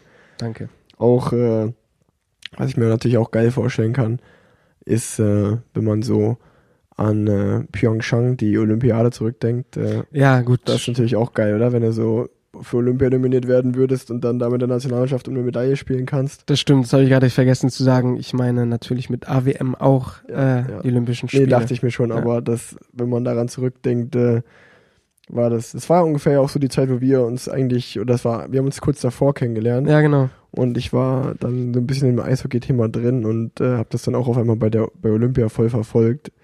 Gefühlt wie halt dann jeder zu der Zeit, der ja. auf einmal Eishockey-Fan wird. Ja, stimmt. Und äh, das ist dann schon echt spannend. Kommen wir mal zu ein bisschen zu der aktuellen Situation, der aktuellen Saison. Wie lief die Saison und äh, vor allen Dingen auch jetzt äh, wieder das leidige Thema Corona der Eishockeysport äh, war ja eigentlich so mit der erste, der eigentlich vorbildlich gehandelt hat, ähm, was natürlich trotzdem schade ist, dass direkt die Playoffs komplett abgesagt wurden und die Saison kein Meister hat. Ähm, wie groß, wie groß war der Schock? Äh, wie lief die Saison bis dahin? Und ähm, wie geht's jetzt weiter? Also die Saison lief ähm, für die Mannschaft gut. Wir haben einen sehr guten Start im September, Oktober gehabt, hatten dann so eine kleine Negativserie Richtung November, Dezember und haben uns dann aber auch wieder sehr gut erholt und jetzt gerade im Februar waren wir richtig stark unterwegs, äh, Richtung Playoffs waren wir richtig auf Höchstform. Ähm, sind fünfter Platz geworden und hätten dann gegen die Eisbären Berlin äh, spielen müssen. Und deswegen so von der Mannschaft her kann man echt zufrieden sein. Wir waren eine junge Truppe, ähm, haben einen sehr guten, erfahrenen Trainer gehabt, der wirklich die Mannschaft top eingestellt hat. Ähm, deswegen waren wir sehr bereit für die, für die Playoffs. Äh, ich hatte mit Verletz also persönlich zur Saison hatte ich mit Verletzungen zu kämpfen. Ähm, ich habe mir die Bauchmuskeln gerissen war zwei Monate raus und dann in eine laufende Saison zu kommen und auch so eine laufende Dynamik von der Mannschaft zu kommen, ist es gar nicht so einfach, weil gerade an der Anfangszeit, wenn so eine Saison beginnt, sucht jeder Spieler so ein bisschen seinen Platz im Team, seine Rolle im Team und wenn du dann die ersten zwei Monate raus bist, ist es gar nicht so einfach zurückzukommen. Aber das habe ich dann auch ganz gut gemeistert und wie gesagt, Richtung Playoffs war man dann richtig gut in Form und ich, ich persönlich würde ich auch, äh, würde ich auch mal behaupten. Ähm, ja, dann, wie du gesagt hast, war, wir haben das letzte Spiel gehabt in Nürnberg und da wussten wir schon, okay, ähm, es kann passieren, dass diese Woche Entscheidungen treffen, äh, treffen, getroffen werden, ähm, die vielleicht zum Playoff ausführen. Da haben wir noch abgewartet und dann, wie du gesagt hast, war die war Eishockey einer der ersten, die vorbildlich gehandelt haben. Ich glaube, ein großer Aspekt, den man beachten muss, ähm, warum es zu dieser Entscheidung kam, gerade auch vom Eishockey, ist, weil es überhaupt keinen Spielraum für Diskussionen gab, ob man Geisterspiele spielt. Weil eine Sportart wie Eishockey sich das und die Liga und die Mannschaften sich das finanziell gar nicht leisten können. Da, wo im Fußball noch gesagt wurde, hm, ja, okay, wir schauen und ja, leere Ränge, alles gut, ne, weil die nehmen Fußballmannschaften und die Liga nimmt genug Geld durch Fernseheinnahmen ein, die haben wir einfach nicht. Äh, und deswegen gab es entweder ganz oder gar nicht. Und ja, dann kam ziemlich schnell das gar nicht und ähm, hat uns schon hart getroffen. Der, davon gehe ich aus. Äh, der mentale Aspekt äh, auf zwei Sachen jetzt bezogen. Einmal, wenn du verletzt bist, so. Ich habe das auch schon von mir selber erzählt, wenn man verletzt ist, wie schwer das irgendwie ist als Sportler, diese Situation zu akzeptieren und sich auf einfach nur auf das Reha-Training, nenne ich mal, äh, zu konzentrieren, um zurückzukommen. Ähm, wie ist das erstens bei dir? Und zweitens dann, äh, als wir in einem Vorgespräch zu dem Podcast mal telefoniert hatten, haben wir eigentlich beide darüber gesprochen, wie man eigentlich in so ein Loch fällt, wenn seine ganzen Ziele jetzt, die man irgendwie vor Augen hatte, einfach wegfallen. Ähm, lass uns darüber ein bisschen sprechen. So. Also erstmal zu, zu dem, wie hart, es ist, wie hart es ist, mentale, wenn man verletzt ist. Ja, man, es ist, es ist wirklich hart. Es ist verdammt hart. Ähm, weil du bist abge, abgekoppelt von der Mannschaft. Ne? Du gehst nicht mehr ins normal, in, in den normalen Trainingsbetrieb, gehst kaum noch zur Mannschaft ins Stadion, weil dein Reha-Zentrum ist meistens woanders. Dann fahren die Jungs aus, auf Auswärtsfahrten, die Jungs gewinnen, du freust dich, aber während die Jungs gewinnen und diese guten Erfahrungen machen, sitzt du vorm Fernseher und drückst die Daumen mehr oder weniger alleine. Ähm, ja, es ist, es ist schwer einfach, weil man, man möchte Teil dieses Teams sein und man ist es auch, nicht falsch verstehen, aber es fühlt sich einfach nicht so richtig danach an. Und gerade dann fängt man auch an, ein bisschen ungeduldig zu werden und dann ja, das ist so ein, so ein, so ein Gesamtding eben aus, okay, du bist nicht, du fühlst dich als nicht mehr Teil der Mannschaft, aber auch deine Verletzung macht dir zu schaffen und du hast Angst, Trainingsrückstände nicht wieder einholen zu können. Du hast Angst, dass du deine Fitness verlierst, weil du eben nicht mehr so viel machen kannst. Also du machst dir auch Gedanken zu dem Thema halt, auch wenn du wieder, wenn du wieder fit bist, was ist dann? So, habe ich meinen Platz noch, habe ich meine Rolle noch oder oder nicht? Und ähm, das ist für den Kopf wirklich sehr, sehr schwer. Also jeder, der in so einer Situation war und verletzt war, der kann das nur so bestätigen, weil es geht jedem so. Und da ist auch egal, wie alt man ist, äh, Verletzungen sind immer blöd. Und wie oft man das auch durchgemacht hat, ist auch egal. Verletzungen sind immer blöd. Ja. Ja, es geht natürlich auch mal ganz schnell äh, so, wie du gesagt hast, an existenzielle Dinge, dass du halt denkst, okay, ähm, hoffentlich, wenn ich zurückkomme, bin ich immer noch so viel wert für mein Team und äh, ich glaube, das ist halt fast in keinem anderen Beruf so. Wenn du jetzt im Büro krank wirst, kommst zurück, dann machst du halt weiter. Da kommt jetzt nicht direkt jemand um die Ecke und sagt, hier, zack, ich habe dir deinen Platz weggenommen. Meistens wird noch mit einer Nachverpflichtung reagiert. Ja. Und äh, dann denkst du auch so, oh, okay. Äh, und wenn ich in einem Monat wieder fit bin, Ja. die Nachverpflichtung hat auch für, hat auch, hat auch bis zum Ende der Saison unterschrieben und nicht nur für die Zeit, wo ich verletzt bin. Es ist schon, ja, es ist nicht einfach. Und ich kann auch sehr gut dieses, dieses pa- paradoxe Gefühl nachfühlen, ähm, wenn man vorm Fernseher sitzt und äh, ich zum Beispiel mein Team dann sehe, wie die einen richtig geilen Job machen in einem Radrennen, dann denke ich mir natürlich auch, auf der einen Seite freut es mich fürs Team, weil es natürlich fürs Team geil ist und du auch Teil dieses Teams bist. Auf der anderen Seite ist es voll auch dieses, ja, so ein, so ein bisschen so ein neidisches, eifersüchtiges Gefühl, dass man halt sich so sagt, ja Mann, ich will auch Teil davon diesem Erfolg sein. Ich sitze jetzt hier so, ich habe damit gar nichts zu tun. Das ist äh, auch wirklich, wirklich schwer. Ähm, und man, man, ich, oder ich fühle mich immer ein bisschen schlecht dafür, dass ich, dass ich dann so fühle, aber irgendwo ist es natürlich auch normal, weil, wie du sagst, du willst halt Teil davon sein. Und äh, ich glaube, es ist immer noch besser, dass es so ist, als wenn es dir komplett egal wäre. Nee, voll, voll. Und cool, dass du da so offen drüber redest, ähm, weil jeder, der nicht so denkt, eigentlich denken alle so. Ja. Und jeder, der das behauptet, man würde nicht so denken oder so Gedanken kommen, der lügt einfach nur. Ja. Weil deswegen sind wir Sportler. Genau, und äh, das zweite, was wir darüber reden wollten, war jetzt die, die aktuelle Zeit. Ähm, Playoffs abgesagt, äh, ja, jetzt hältst du dich einfach fit und äh, wie, wie schwer war es erstmal so, das zu verkraften, dass eigentlich die vier, sechs, acht Wochen, auf die man hinfiebert die ganze Saison, einfach gar nicht stattfinden. Ja, wie, wie du schon gesagt hast, wir haben im Vorgespräch kurz drüber gequatscht. Ähm, in diesem Jahr war es besonders bitter. Man fällt wirklich in ein Loch. Einfach weil man 52 Spiele lang seit September an oder August mit der Vorbereitung oder eigentlich schon im Sommer ähm, für die Saison arbeitet. Man gibt alles, man ist jeden Tag unter Anspannung, jeden Tag unter Strom, man hat immer sein Ziel vor Augen und hat sozusagen kleine Etappen mit Spielen, ne, Trainingsspielen, aber das große Ziel sind die Playoffs. Dann erreicht man die Playoffs und drei Tage später wird gesagt, äh, ja Jungs, Playoffs finden dieses Jahr nicht statt, es gibt keinen deutschen Meister. Thanks for nothing im Gefühl. Äh, Ja. Und so hat sich das auch angefühlt. Also am Anfang war es natürlich die ersten ein, zwei Tage oder der erste Tag war erstmal Schock. Man konnte es gar nicht so richtig realisieren irgendwie. Dann kam aber ziemlich schnell der freie Fall in dieses Loch. Und dann bin ich mit Sabina auch direkt erstmal nach Hamburg gefahren. Einfach weil ich gesagt habe, okay, ich muss weg aus, aus Düsseldorf. Ähm, Abstand gewinnen und die Situation nochmal zu verstehen und zu verarbeiten.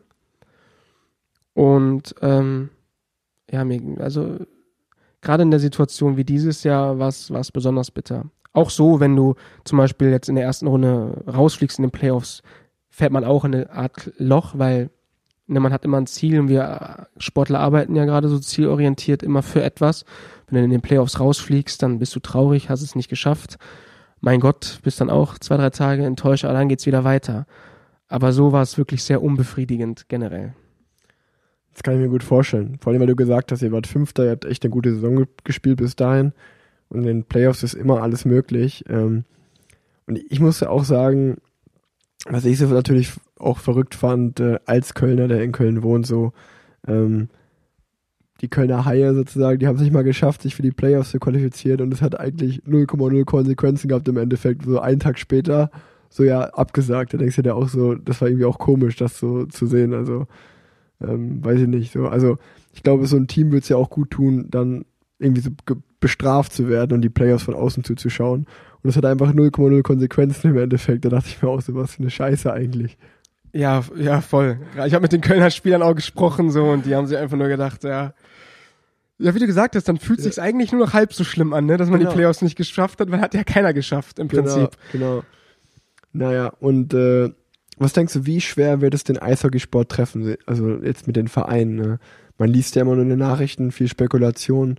Ähm, auch im Radsport hundertprozentig werden Sponsoren weggehen, einfach weil sie jetzt gerade in so einer Krise keine, ja, einfach kein Geld machen. Und äh, kann man da schon was sagen oder ist es einfach nur ein Mutmaßen, wie, wie schwer wird es den Eishockeysport treffen? Also ich, ich, ich glaube schon, dass es dem, also dem Eishockey nicht gut tut. Ich glaube auch, dass es hier und da zu Etatkürzungen kommen wird, einfach für die Kaderplanung nächstes Jahr. wird es bestimmt Mannschaften geben, die ja, sich auf einmal nicht mehr oder sich auf einmal kein Spieler oder kein Topspieler, den sie eigentlich auf dem Papier schon hatten, nicht mehr leisten können. Das kann ich mir schon vorstellen. Ähm, ich denke aber, dass die Liga trotzdem bestehen bleibt und dass wir nächstes Jahr trotzdem Eishockey spielen werden können in der Liga. Aber es ist nicht zu unterschätzen. Also wir sind, wie gesagt, nicht der Fußball. Ähm, sowohl die, sowohl die Mannschaften, aber auch die Liga wird, äh, ja, das heißt darunter leiden. Ja, ich weiß nicht, ob leiden das richtige Wort ist, ähm, aber es wird sie auf jeden Fall treffen. Ja, natürlich. Aber ich glaube auch, also ich glaube auch im Radsport ist dasselbe. Und äh, selbst wenn man jetzt im Fußball schaut, äh, ich meine, selbst da ähm, liest man jetzt schon, dass Spieler auf Gehalt verzichten, um äh, ja einfach, sag ich mal, die Arbeitsplätze des Vereins, die die im Büro arbeiten und im Merchandising, was auch immer, dass die äh, weiter ihr Geld verdienen können. Ja gut, bei uns wurden die Playoff-Prämien zum Beispiel Ja. erstmal gestrichen. Also die DEG versucht, alles daran zu setzen, dass wir sie bekommen. Aber ich gehe jetzt erstmal nicht davon aus und ja, ist auch okay so. Also sage ich dir ganz ehrlich, auf mein Gehalt Ja. kann ich nicht verzichten, Ja. da verdiene ich nämlich nicht genug oder, oder auf die Hälfte meines Gehalts, aber ähm, ja, jetzt mit einer Playoff-Prämie, die nicht ausgezahlt wird, geht's ja schon los. Das heißt ja schon, dass es die, dass es uns Spieler trifft, aber auch den Verein. Natürlich. Und ähm, ja, also gestern äh, wurde Olympia abgesagt im Sommer oder nicht abgesagt, auf ein Jahr verschoben. Ähm, die Fußball-EM wurde im Jahr verschoben. Also auf meinen Sport jetzt mal bezogen. Ich kann mir nicht vorstellen, dass eine Tour de France im Juli stattfindet und so viele Rennen wie schon verschoben wurden. Und die Saison wurde um zwei Wochen verlängert vom Weltverband bis zum 1. November. Und ähm, alle Rennen werden erstmal nicht abgesagt, sondern verschoben. Aber dann denke ich mir auch so, selbst wenn wir im Herbst vielleicht zwei Monate Radrennen fahren können, kann man ja nicht irgendwie alle Rennen in diese zwei Monate packen. Also es trifft den Weltsport äh, schon, schon echt ziemlich krass und Ja, ich glaube, ich glaube gerade dieser Punkt mit diesem immer versuchen zu verschieben, ja, heißt, dass es die Verbände su- suchen irgendwie eine Möglichkeit, irgendwie noch irgendwas etwas zu retten. Weil wenn man, wie du gesagt hast, ehrlich ist, so, was Ja. gibt's da noch zu verschieben? Genau. Eigentlich, eigentlich nichts. genau. Und ähm, es ist, äh, es ist sehr, sehr, sehr spannend. Äh, auch die, ein anderer Radsport-Podcast, der Besenwagen, die hatten eine sehr, sehr gute Aussage dazu. Die haben halt gesagt, selbst wenn jetzt der Weltverband wieder sagt, okay, wir können jetzt wieder Radrennen machen, das heißt ja noch lange nicht, wenn man jetzt auf ein Radrennen schaut, du musst ewig viel absperren in der Stadt. Du brauchst ja auch die Kapazitäten, dass ein Krankenwagen hinterherfährt, dass Krankenhäuser, sag ich mal, bereit dafür sind, wenn ein Sturz passieren würde, diese Leute zu verarzten. Und ich glaube, um diesen Normalstand wieder zu erreichen, wird es noch sehr, sehr lange dauern. Und ähm, dann kommen wir wieder zu dem Punkt auch, wo wir gerade drüber geredet haben, so wie du, so wie ich, wir versuchen uns jetzt gerade fit zu halten und man trainiert so, aber man weiß eigentlich gar nicht wofür und wann es wieder losgeht und selbst ihr wisst ja nicht, ob Mitte September die Saison wieder losgeht oder ob es dann, ob die Saison sogar nach hinten verschoben wird oder später startet. Super schwer für alle gerade. Ja, absolut. Ähm, vor allem ich persönlich bin auch in einer Situation, ähm, wo ich, mein Vertrag bei der DEG endet im April und wir sind natürlich in Gesprächen, ist auch alles positiv, aber ähm, es gibt Spieler, die haben, bei denen läuft der Vertrag aus, Ende April und jetzt gerade sind auch Verhandlungen und so weiter im Stillstand. Ähm, also es ist keine schöne Situation äh, für niemanden und gerade für die, die ja, deren Vertrag äh, ausläuft, äh, umso schwerer auf jeden Fall. Ja, eine letzte Frage, äh, vielleicht noch zum Eishockey-Thema. Ähm, dein Bruder ist jetzt zu den Eisbären Berlin gewechselt. Wie schwer wird es, ohne ihn im Team zu sein? Oder freust du dich in erster Linie einfach für ihn, dass er den Schritt gewagt hat? Also in erster Linie freue ich mich riesig für ihn, weil es meiner Meinung nach die richtige Entscheidung war und der nächste Schritt ist. Gerade weil die Eisbären nächstes Jahr auch Champions Hockey League spielen. Ähm, also Champions League, ne, so wie im Fußball. Und das heißt einfach noch mehr Erfahrungen, noch mehr Spiele auf noch höherem Niveau. Hat er sich verdient. Ist eine tolle Erfahrung. Berlin ist auch eine tolle Stadt. Ähm, aber ich muss ehrlich sagen, mir wird's sehr fehlen, mit ihm zusammen zu spielen, weil ähm, unser Familienzusammenhalt generell ist wirklich sehr, sehr groß und ähm, in seinem Heimatverein in Düsseldorf mit seinem Bruder zu spielen und das war schon was ganz, ganz, ganz Besonderes und ich glaube, da gibt's ähm, kein anderes Beispiel, da wo man, wo Brüderpaar in ihrem Heimatverein zusammengespielt haben. Ähm, und der wird mir sehr, sehr fehlen und er ist auch nochmal drei, vier Jahre älter als ich und war auch immer oder ist immer mein Vorbild und ähm, ich werde ihn vermissen. Ab und zu werde ich ihn nicht vermissen, wenn er mich zum Beispiel wieder nach dem Training zu mir kommt und sagt, hey Leon, lass uns doch nochmal extra Workout machen und ich bin mehr oder weniger gezwungen mitzumachen. Das werde ich nicht vermissen, aber nee, im Großen und Ganzen natürlich.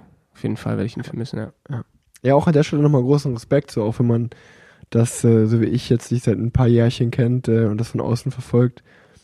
Wie ich schon gesagt habe, dein Papa hat gespielt, äh, du spielst, dein Bruder spielt und auch wenn man so dir auf Instagram folgt, ihr seid immer in Düsseldorf, sieht man euch immer in einer sehr großen Truppe, großer Familienzusammenhalt. Äh, ich finde es sehr schön zu sehen. Ich glaube, äh, das äh, haben nicht viele und das Respekt auf jeden Fall auch dafür, das ist echt cool. Danke. Ähm, jetzt kommt so ein richtiger Cut in der Folge, weil wir die ganze Zeit über Sport geredet haben. Und ich hatte es schon am Anfang gesagt. Ich glaube, du bist einer der wenigen Sportler, die eigentlich auch noch eine zweite Karriere am Laufen haben, nebendran, während ihrer aktiven Karriere schon. Ähm, du machst auch Musik und du hast 2018, 2019 und auch dieses Jahr schon also jeweils eine Single rausgebracht. Ähm, gerne auch mal anhören. Äh, man kann dir überall folgen, überall, wo man in jedem Musikstreaming-Dienst äh, deine drei Singles und äh, ja, wie, wie kam das? Wie kamst du dazu, ey, ich spiele Eishockey? Wie du schon gesagt hast, ja, Mittagessen äh, oder zum äh, pünktlich zum Mittagessen ist eigentlich mein Tag vorbei, mein Arbeitstag. Dann hast du Nachmittagszeit gehabt, Musik zu machen, oder wie?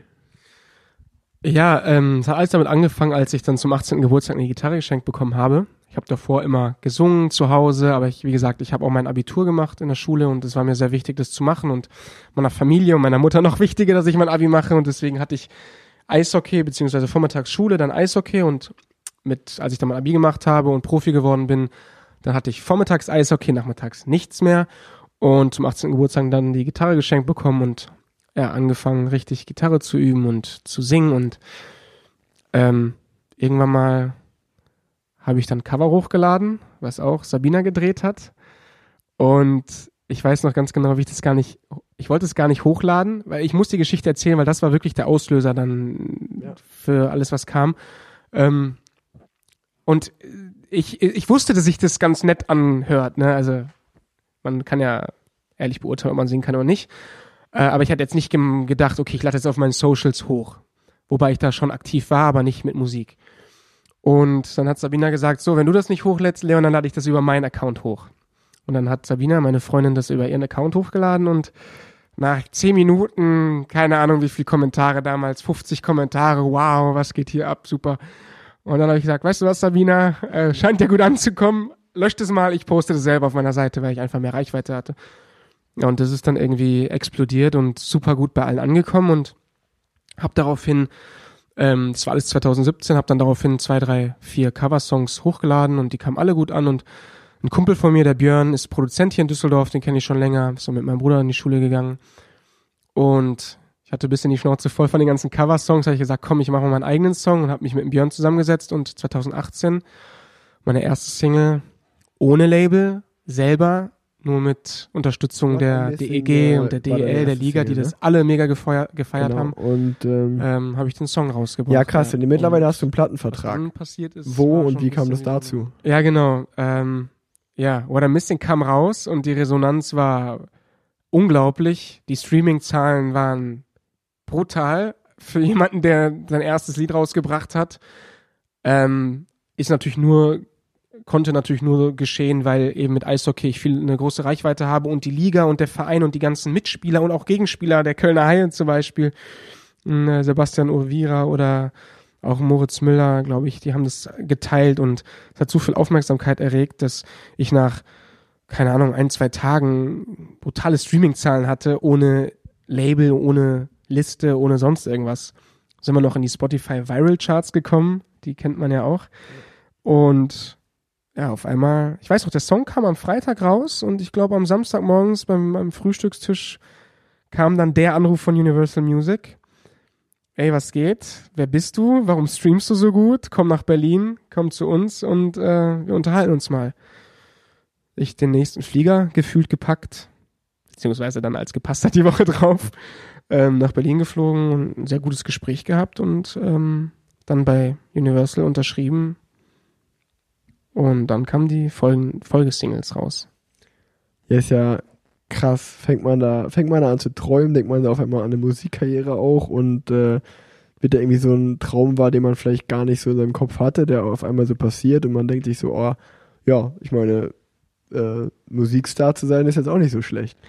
Bei den 22 Fragen vorhin hast du mich gefragt, Justin Bieber oder Billie Eilish und ich habe direkt Justin Bieber gesagt, weil ich eigentlich schon immer ein bisschen diesen Traum hatte, mit Musik vielleicht erfolgreich zu werden, weil ich habe immer für mich gesungen und ich fand Justin Bieber besonders cool, weil er auch Eishockey gespielt hat als Kanadier und ich dachte, ja. die Combo ist mega nice. Und äh, da war ich aber auch 13. Und das ist dann so mit What I'm Missing so geklappt hat, hat diese Träume schon auf jeden Fall wieder belebt. Und ähm, ja, klar, natürlich, warum nicht? Jetzt einfach schauen, wie sich das weiterentwickelt. Und die neuen Singles haben auch alle super performt. Und ähm, wir haben noch was vor mit der Musik, ja. Meinst du, oder was heißt meinst du, ähm, kommt ein Album? Kann man ein Album von dir erwarten? Ja, also ob mit Label oder ohne Label, ich werde auf jeden Fall ein Album rausbringen. Ähm, natürlich würde es mich freuen, wenn es über Universal Music ist. Da müssen wir halt noch schauen, ne, das ist auch nicht alles umsonst ja, und ja, ja. Ähm, da muss man schauen, dass die, die weiteren Singles, die jetzt rauskommen, wir haben noch zwei im Vertrag, also jetzt noch zwei, dann haben wir fünf insgesamt. Und wenn die gut performen und eine Entwicklung zu sehen ist, dann bin ich mir sicher, dass das Label sagt, hey Leon, lass uns das Album rausbringen und das, das wäre gerade so musiktechnisch mein nächstes Ziel, mich so zu etablieren oder so gut zu performen, dass ich ein Album rausbringen kann. Ja. Ja, mega cool einfach. Ich meine, du hattest, ein, du hattest ja schon ein paar Fernsehauftritte, ja. Fernsehgarten und so. Stimmt. Und wie, wie ist das so, in einem anderen Leben dann zu sein, anstatt irgendwie die Eishockey-Ausrüstung anzuziehen, stehst du dann auf einmal im Fernsehgarten und performst live im Fernsehen? Ja, brutal. Also was ich mit der Musik für Erfahrungen machen durfte, was echt ein Privileg ist, äh, ist unglaublich. Gerade die Fernsehgartenaktion war mega, Fernsehgartenaktion war mega nice, ähm, total Spaß gemacht, äh, vor zwei Millionen TV-Zuschauern zu performen. Das Publikum war ein bisschen älter, live vor Ort, aber im Fernseher waren es trotzdem zwei Millionen. Äh, ja, war, war, war wirklich, war wirklich sehr spannend, eine super Erfahrung. Ähm, aber vor allen Dingen möchte ich erwähnen, die Leute, die ich durch die Musik kennenlerne äh, oder kennenlernen darf, ist wirklich super spannend, weil es eben ganz anders ist als im Sport. Es sind total kreative Leute. Ähm, ja, wie gesagt, dass ich auf diesen zwei Feldern unterwegs bin, bin ich mega dankbar für. Ähm, ich erwähne immer gerne den Marvin, der meine Musikvideos dreht, der auch für, also der eigentlich für jeden Star in Deutschland die Musikvideos dreht, für jeden. Von äh, Nico Santos über Pietro Lombardi, Vincent Weiss, alle macht er.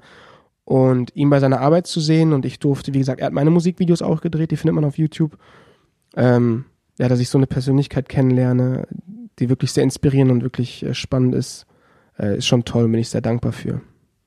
Ja, mega cool. Ich meine, wie du sagst, ne, du lernst einfach einen ganz anderen Menschenschlag natürlich kennen. Ganz ja. viele Künstler und viel kreativere Menschen. Ja. Nicht so dieses sportliche, ey, lass uns mal betteln, sag ich mal. Ja, ähm, genau. Aber witzig ist, dass, dass, diese, dass diese Leute, die Kreativen, uns total schätzen, uns Sportler. Weil der Marvin hat auch gesagt, ey Leon, man merkt so, dass du ein Sportler bist, ne? Weil, weil wir funktionieren einfach. Wir funktionieren nach, wir funktionieren nach Zielen, nach Plänen. Ja. Und die kreative Szene ist so ein bisschen sloppy, weißt du? Die sind so, ah ja, mache ich heute nicht, mache ich morgen und so. Das ja. gibt's ja bei uns nicht. Ist ja unvorstellbar bei ja. uns. Ja, ja krass. Ähm, nee, me mega gut. Ich feiere das auch richtig, dass du da so auf zwei Fällen unterwegs bist. Und ähm, ich bin auch sehr, sehr gespannt, was da noch kommt und wünsche dir auf jeden Fall viel Erfolg dabei. Danke. Ähm, ich finde es auch da auch nochmal gut, dass du auch so wirklich von der Liga und von dem Sport, dem Eishockeysport in Deutschland so unterstützt wirst.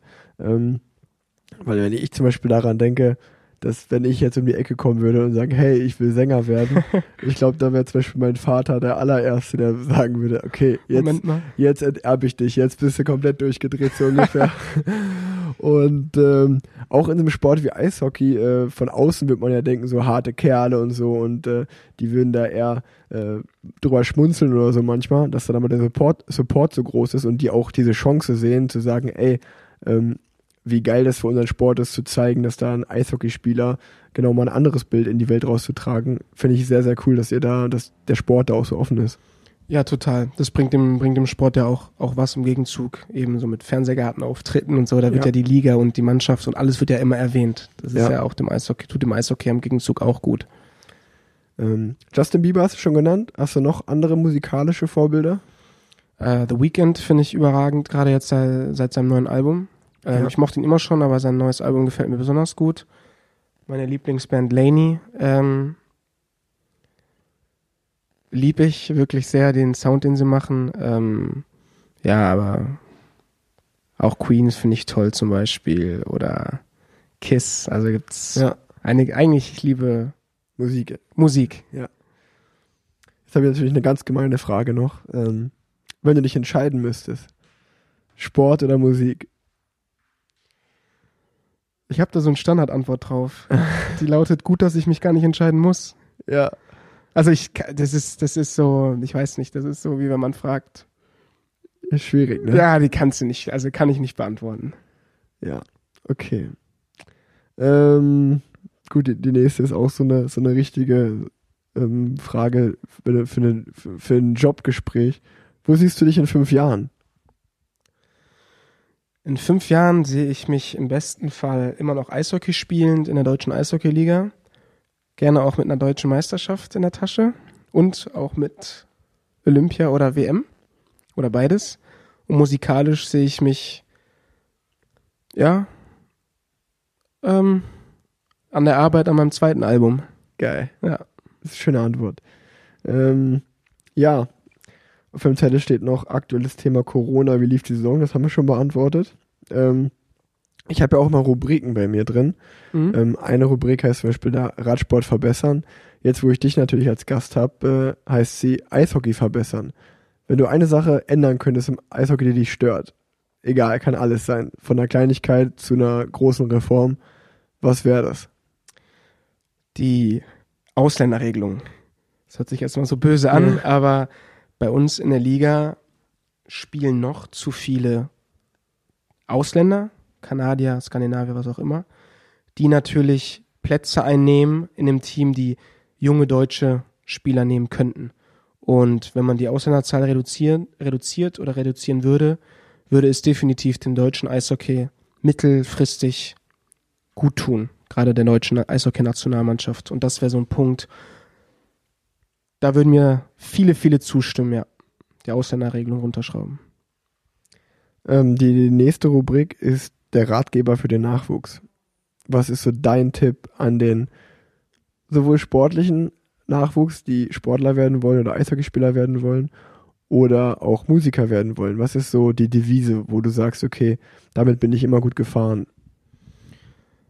Fleißig sein. Also ich glaube, das ist so, hört sich so blöd an, aber harte Arbeit ist jetzt das falsche Wort. Gerade für Nachwuchsspieler, aber immer fleißig sein. Ähm, dem Trainer vertrauen, immer extra machen. Ähm, und wenn man, wenn man etwas macht, natürlich mit Spaß. Ähm, und besonders viel Spaß macht es eben, wenn man gut ist und gut wird man durch Fleiß. Ja. Nee, fleißig sein immer, ne? Ähm, Kannst du ein Lied von singen? hört sich immer so blöd an, aber das ist, also ich glaube, gerade im Sport sieht man das halt wirklich wie, also so, so krass wie fast nirgendwo anders, weil wenn du halt mal eine Woche auf der Couch liegen bleibst, dann fühlst du dich halt gleich nur noch halb so gut in Form und äh, denkst dir so, das ist auch so unfair, weißt du, du, du trainierst irgendwie einen Monat hart und merkst, okay, ja, jetzt geht's ein bisschen besser und wenn du eine Woche nichts machst, ist gefühlt alles wieder weg. Ähm, ja, genau. und äh, da immer dran zu bleiben, ist immer schwierig, aber ja, wenn du, wenn, wenn du es gut machst, dann kannst du dich halt auf einen guten Weg führen. Äh, ich würde jetzt noch drei Hörerfragen beantworten. Ähm, mal schauen, ob wir da auch ein bisschen so deine Sicht mit reinnehmen können. Wäre Mhm. cool.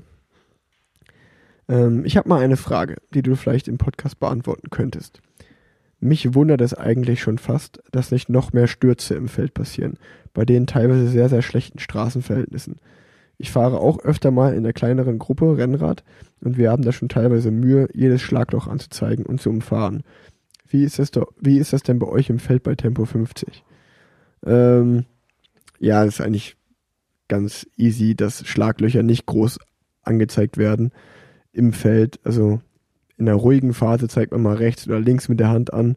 Ähm, wenn die nächste Kurve kommt oder auch so Inseln auf der Straße, Kreisverkehre werden schon angezeigt im Feld, da ist man solidarisch miteinander, aber auch nur bis es ins Finale geht. Im Finale ist dann auch jeder eigentlich sein, sein bester Freund. Also da gibt es dann kaum noch äh, irgendwelche Dinge, die angezeigt werden. Im Training ist es natürlich äh, in einer kleinen Gruppe ganz normal, weil man auch im Training, glaube ich, nicht immer so konzentriert ist und nicht immer den Lenker so festhält, wie man das im Rennen tut. Das heißt, wenn da auf einmal ein Loch auf der Straße ist, wo man durchfährt und man rechnet nicht damit, dann kann man eher stürzen, als es im Rennen ist. Im Rennen ist man irgendwie immer so in dieser Kampfhaltung, sag ich mal, auf dem Rad, dass man halt einfach konzentriert ist. Ähm, ja, gut, die Frage ist jetzt natürlich schwer für dich, irgendwie mit reinzugehen. Ja, aber eine gute Frage. Hat mich auch interessiert. Ähm, aber was, was mich dann auch noch interessiert, so, eure Ausrüstung ist, muss ja schon ziemlich gut sein, ähm, weil hier ging es jetzt gerade um Stürze bei der Frage. Wenn ich beim Spiel bin und ich sehe, wie ihr manchmal in die Banden kracht und euch auch fetzt und so, wie, wie ist das selber als Spieler? Ähm, ich sag mal, ich als Fan finde das natürlich mit am geilsten. Genau wie halt wahrscheinlich Radsportfans, wenn ein Sturz passiert, sieht auch spektakulär aus und finden die cool. Als Fahrer selber dabei zu sein, ist natürlich alles andere als cool. Wie ist das als Eishockeyspieler, wenn man in so einem Duell ist? Man merkt ja dann manchmal so richtig, wie, okay, die haben jetzt gerade ein Privatduell, die gehen immer wieder aufeinander so. Ich, es ist das, was auf jeden Fall den Sport ausmacht. Und ähm, solange es fair bleibt, ähm, ist, es, ist es gut. Ist es gut. Ähm, klar, möchte ich jetzt nicht jedes Mal brutal hart gegen die Bande gecheckt werden, aber lieber werde ich hart an die Bande gecheckt, als ähm, ja, dass sich irgendwie jemand mit einer Schwalbe irgendwie rumfallen lässt oder rumheult. Und dann kann ich auch zurück austeilen. Und es ist alles fair. Am Ende geben wir uns immer einen Handshake. Deswegen, es tut schon weh, es ist auch unangenehm, aber irgendwie ist es auch auf der anderen Seite cool. Gehört dazu. Gehört dazu. Ähm, was mich auch nochmal interessieren würde, die fällt mir jetzt gerade spontan ein, die Frage, wie lang fühlt sich eigentlich so eine Zeitstrafe in der Kabine an? Also, also meinst du eine Zwei-Minuten-Strafe? Ja, genau, so eine Zwei-Minuten-Strafe. Ah, die ist die Hölle auf Erden. Ähm, längsten zwei Minuten. wenn du aber- eine blöde Strafe machst, so ein blödes Bein stellen, was total unnötig war, und die gegnerische Mannschaft hat Überzahl und du sitzt da isoliert auf der Strafbank, wie man die nennt, dann fühlen sich zwei Minuten wie zwei Jahre an, weil du hoffst natürlich und betest, dass es kein Gegentor entsteht, weil dann bist du nämlich im Prinzip der Idiot, der es verursacht hat. Ah ja, das, das äh, stelle ich mir auch auf jeden Fall hart vor. Frage 2. Herr Rick, äh, hab eine Hörerfrage für deinen Podcast. Leidiges Thema Beine rasieren. Ich finde es auch nervig, aber der Peer Pressure ist zu groß. Hast du Tipps? Nassrasierer, Rasierschaum, Duschgel oder elektrisch? Gruß und bleib gesund. Also, ich habe auch keinen Bock mehr auf Beine rasieren, deswegen habe ich einfach einen Trimmer. Diesen, äh, ach, diesen, ich weiß gar nicht, wie der heißt genau, so ein Philips ist das, glaube ich.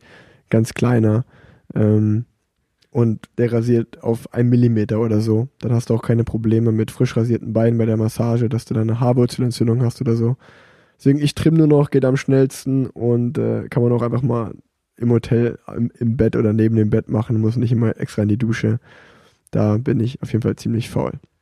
Gibt's bei euch irgendwie sowas? Das, Im Eishockey rasiert Ja. sich keiner die Beine. ja, das, das, das, das habe ich mir gedacht. Da gibt's da irgendwie bei uns zum Beispiel Beine rasieren ist halt einfach so auch en vogue, sag ich mal, weil es halt jeder macht, ja, ja. macht man es dann auch.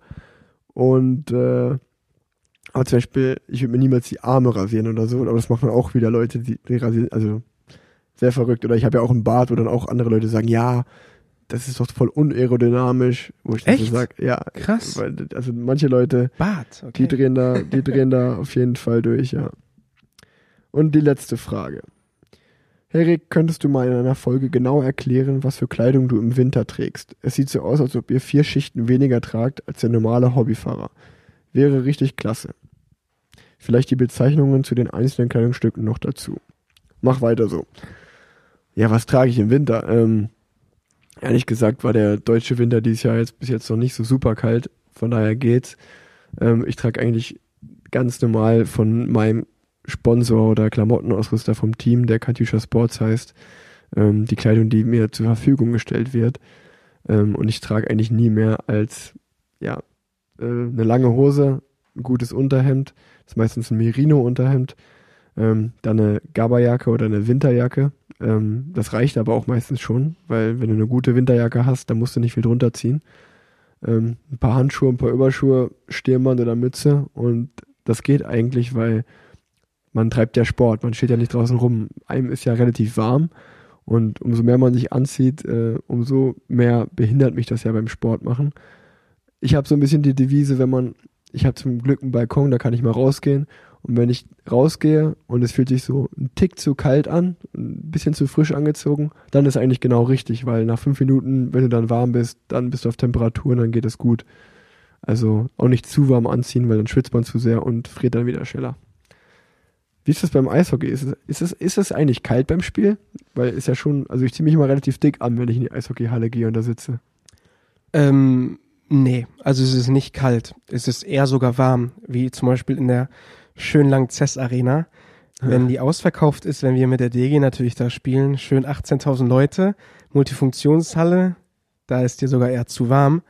Ähm, dann gibt's natürlich Eisstadien, die so wie Straubing ähm, kalt sind, wirklich kalt sind, aber selbst da mit der Thermounterwäsche, mit dem Underarmo-Zeug oder was auch immer, ähm, hält, hält es total auf. Also dir ist nie kalt. Also du sitzt nie da und sagst, uh, mir ist kalt. Okay. Eher sogar ist dir zu warm. Eben in so Hallen wie Langzess Arena oder auch bei uns im ISS-Dom. Kann schon sehr warm sein. Okay, okay. Also ich wäre eigentlich durch mit meinen ganzen Fragen an dich. Hast du noch ein Thema, wo du gerne drüber reden würdest? Oder haben wir eigentlich alles gut besprochen? Wir haben alles gut durch, äh, besprochen. Ich bin mega happy, dass es geklappt hat mit dem, mit dem Podcast. Ich höre deinen Podcast auch richtig, richtig gerne und bin jetzt selber Teil davon. äh, ja, danke, dass ich äh, dabei sein durfte, auf jeden Fall. Ja, danke, dass du dir Zeit genommen hast. Ähm, schauen wir mal, wie und wann und wo ich die nächste Folge aufnehmen kann in Zeiten von Corona. Ähm, danke dir und äh, streamt auf jeden Fall alle Leon Niederberger ähm, seine Musik und geht mal beim Eishockey vorbei, wenn ihr Zeit und Bock habt. Ist echt cool, kann ich nur empfehlen. Und äh, ich bin raus. Ciao, ciao. Danke, ciao. Hallo, du süße Maus. Ähm, ich hoffe, du genießt die Sonne. Also ich sehe, du genießt die Sonne auf dem Bike richtig nice, weil wir haben zurzeit nicht so nice, äh, geiles Wetter. Ich wollte dich fragen, wegen deines Podcasts. Ich bin nächste Woche bei der Nationalmannschaft, lande dann in Düsseldorf, fliege aber direkt weiter nach Berlin für mein Musikvideodreh und bin dann die Woche vom Release, dann am Freitag kommt mein Song raus. Ähm, also am Sonntag kriegen wir den, das Video, am Freitag drauf mein Song. Und ich wollte dich fragen, wenn du noch keinen Gast in deinem neuen Podcast hast, wäre ich gerne bereit dazu. Also ich möchte mich jetzt gar nicht selber einladen oder so, aber würde natürlich toll vom Timing her passen. Und ja, vielleicht, vielleicht hättest du Bock drauf, vielleicht bist du da und gerade Zeit und Lust und äh, genau, love.